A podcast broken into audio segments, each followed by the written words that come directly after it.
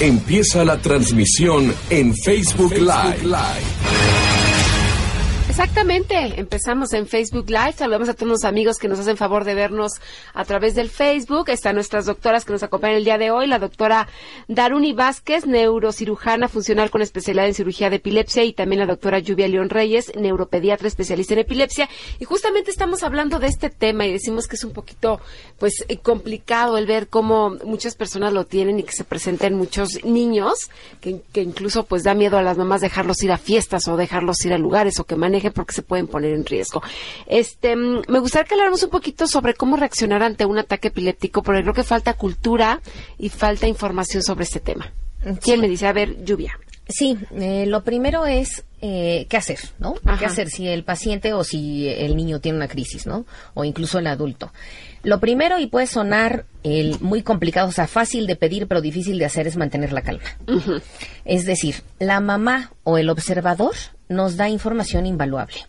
Lo que nos dice que hizo el paciente en el momento de la crisis para nosotros es extremadamente útil para poder distinguir de dónde está viniendo la descarga, ¿no? Para poder saber qué estudios pueden ayudar más para diagnosticar al paciente. Entonces, si la persona nos dice, primero movió los ojos para, para la derecha, ¿no? Primero la mitad de la cara hizo una especie de temblores, vamos a decir, ¿no?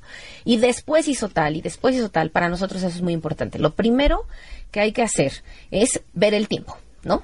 Colocar al paciente en un lugar seguro, en una superficie plana, que en algunas ocasiones podría ser incluso el piso. Pues sí, El, pero cuidando que no haya alrededor algo con lo que se pueda lastimar. porque por se empiezan a mover.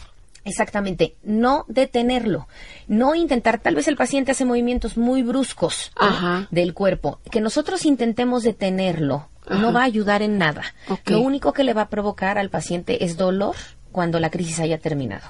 La descarga viene del cerebro, así que no hay nada que la pueda detener por fuera. Ok. ¿Sí? No meter jamás nada a la boca. No Jamás. se, le- no se tragantan con la lengua. No. Es mito. No, no hay que preocuparse de eso. Ni Que meter la cartera, ni la Nada. cuchara, ni nada que Nada. traigan. Que Ok. se pueden morder la lengua, que se la muerdan. Sí. No es preocupante. Ok. No se mete una batelenguas, una cuchara, la mano, La cartera. nada. No, el dedo te lo pueden romper, me de imagino. hecho, de hecho, o sea, la contracción de la mandíbula puede ser muy fuerte y quebrar el dedo. Y sí, es grave que la persona tenga una fractura en el dedo, pero es mil veces más grave que la, que la persona que tiene la crisis se trague eso y entonces sí se puede ahogar. Entonces, jamás meter nada, no detenerlo. El, principalmente cuando la crisis está ya terminando, intentar colocarlo de lado para que en el caso de que vomite no Ajá. se ahogue. Exacto. Y lo que dije, ¿no? Tomar el tiempo. ¿Por qué? Porque una crisis que está llegando a cinco minutos ya es una crisis que no podemos prometer que se va a quitar por sí sola.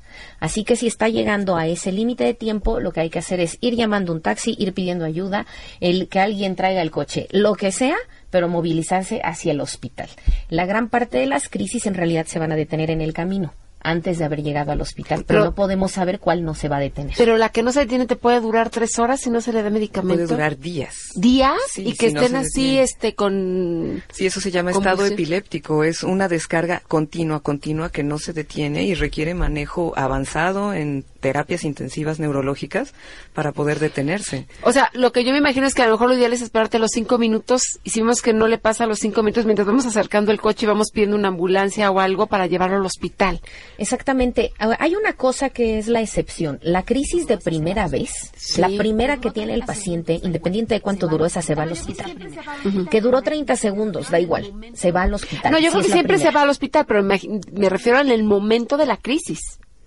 El momento de la crisis es este, a lo mejor esperar a que se le pare Sí, por así cinco es, minutos. darle espacio Darle y espacio. eh, lo más bueno en- durante la crisis se pueden golpear la cabeza los movimientos es hay que procurar ayudar de alguna manera para que no se lesione Normalmente la gente cuando se desmaya va, le agarran el suétercito y se lo ponen atrás como cojincito. No sé si esto ayude o no ayude por la vía aérea, ¿no? Que debe estar levantada. No, no pasa nada. De todas formas, la vía aérea en ese momento puede estar cerrada, porque se, contra- se contracturan también los músculos de la faringe. Híjole, sí se pueden morir alguien, claro, y entonces? No. Pero no, se no, contractura uno ¡ah! y no Así es, respira. pero a pesar de eso, no mueren. Ustedes van a ver, se puede ver que se ponen azulitos, sí les falta oxígeno, pero siempre se recuperan cuando pasa la crisis.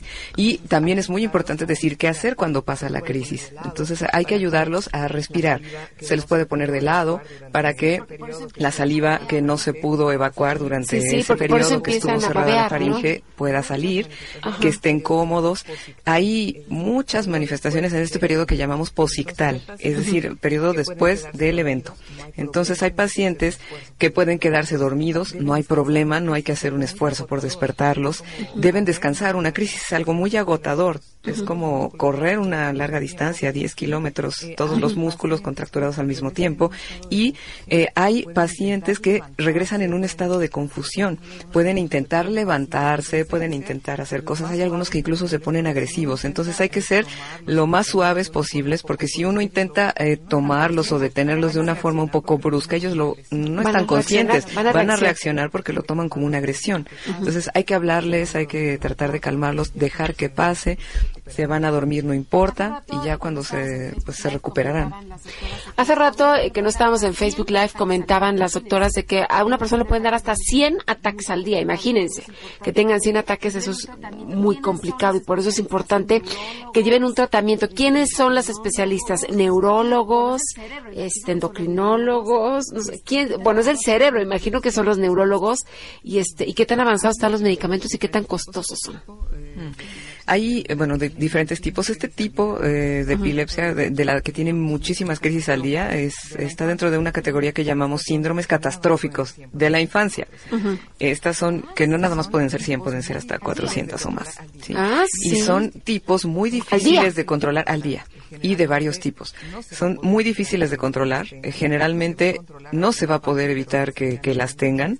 Se va a controlar alguna parte, pero las seguirán teniendo. Y este sí provoca daño cognitivo progresivo, porque esa descarga continua tantas veces en el No, cerebro bueno. obviamente no permite un desarrollo adecuado.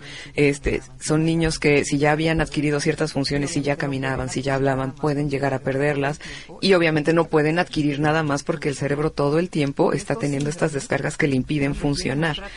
Y estos síndromes pues requieren un tratamiento eh, multidisciplinario. ¿sí? Lo- Los neurólogos eh, son los recomendables eh, para pues para tratar este tipo de epilepsias. Dentro de la neurología hay especialidad en, en epilepsia. Neuroepilepsia, ok. Epileptología. Epileptología, así se llama. Ok, que son los especialistas. Los neurólogos especialistas Los en neurólogos epilepsia. Tú eres es. especialista en epilepsia, ¿no? ¿Tú también? Yo soy cirujana de epilepsia. O sea, ¿se, se opera? Por supuesto, es una de las modalidades de tratamiento. Hay tratamiento médico, hay tratamiento quirúrgico. Y tú operas para que se les quite la epilepsia. Ay, mira, bueno, pues si les dan 100 al día o 400, pues es mejor la cirugía, ¿no? Depende también, o sea, la cirugía es un proceso, es todo un proceso escoger a alguien para cirugía. Claro. No es algo corto y tampoco es un procedimiento de urgencia, No, es bueno. algo que se planea muy bien y de acuerdo al tipo de epilepsia.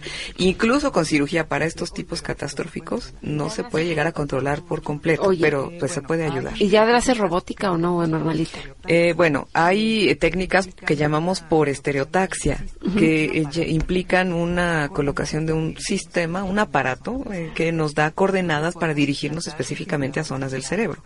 Entonces podemos implantar estimuladores cerebrales. También se pueden implantar estimuladores periféricos eh, al nervio vago. Se pueden colocar estimuladores sobre la corteza o directamente profundo en el cerebro. A y ver. hay las técnicas en las que si el foco epiléptico está en una zona donde no va a dejar muchas secuelas, pues se quita. y- Bueno. Eh, dice Hola Gina, el año pasado mi sobrino le dio un ataque epiléptico, pero él se quedó paralizado eh, como perdido y supimos que le daban ataques epilépticos porque jugaba con los niños. Él se perdió en sus pensamientos y los niños fueron los que detectaron. Fue el ataque de tres minutos y fue gracias a que le tomaron video. Hoy el niño está siendo atendido y los doctores con el video saben que, fíjate qué buena onda que le tomaron el video, qué tipo de epilepsia es. Los doctores dicen que él en un ataque el cerebro se puede apagar completamente. ¿Es cierto eso? ¿Que se te apague el cerebro por un ataque? ¿Están de acuerdo o no están de acuerdo?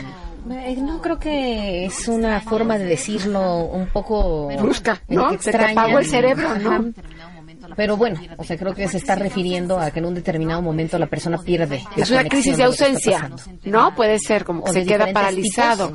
que no se entera de nada, ¿no? De lo que está ocurriendo. A lo mejor es lo que quería manifestar. No se cura la epilepsia. O sea, la operación. Hay casos que sí se curan. Sí, incluso con el medicamento. Con medicamento. Pero al inicio del tratamiento no se puede saber quién se va a curar y quién no. Ahora, puede ser que les dé de chiquitos y les llega a la adolescencia donde hay tantos cambios hormonales y de todo tipo y, ya, nunca les dé. Puede suceder. Puede suceder. Pero por el tratamiento. Es Vamos a decir que hay un grupo de epilepsias que sí. son en efecto benignas en la infancia, que pueden manifestarse solamente durante una etapa del desarrollo del niño Ajá. y que después, incluso con o sin tratamiento, se pueden quitar.